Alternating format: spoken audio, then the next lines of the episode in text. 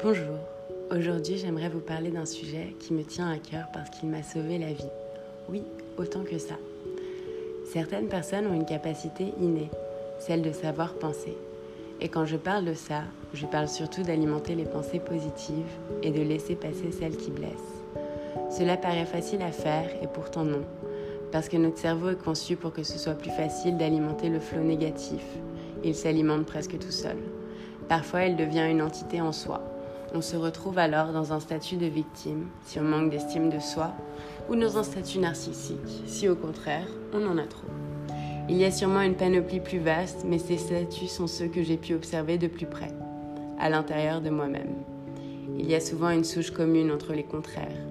Et avoir accès à beaucoup de contraires en moi a été très enrichissant à partir du moment où j'ai pu en faire quelque chose.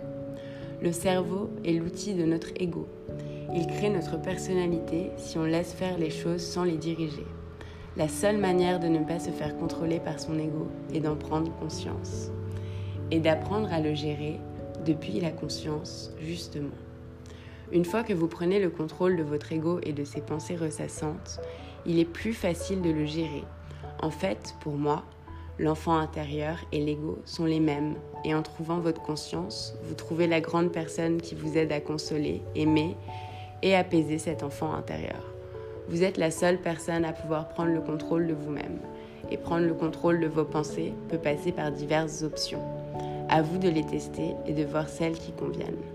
Premièrement, vous pouvez vous ancrer à votre corps en faisant de la marche ou de la course à pied si cela vous aide à désamorcer vos pensées.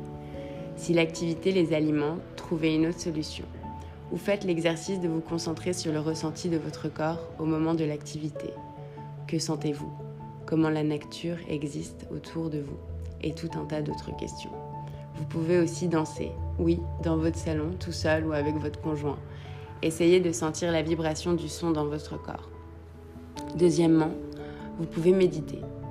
Cela peut être un exercice très angoissant si l'on n'est pas prêt, parce que votre ego a envie que vous alliez le consoler.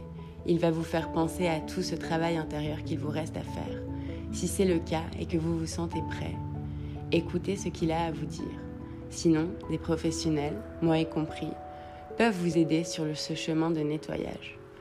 Si vous arrivez à méditer, alors essayez de vous concentrer sur tout ce que vous ressentez, jusqu'à sentir une vibration et votre cœur qui s'ouvre. Vous verrez, vous êtes en train de sourire à ce moment-là. Vous n'êtes pas obligé d'être assis. Vous pouvez méditer tout le temps, y compris en marchant ou en cuisinant. Troisièmement, vous pouvez, en attendant d'être prêt à faire votre travail intérieur, inventez une pensée magique. Une pensée qui vous fait vibrer. Un rêve ou un souvenir qui vous rend heureux, physiquement et instantanément quand vous le faites venir à vous. Le travail est d'utiliser comme un bouclier pour désamorcer votre ego et ses faiblesses. Et petit à petit, changez complètement la couleur de vos pensées.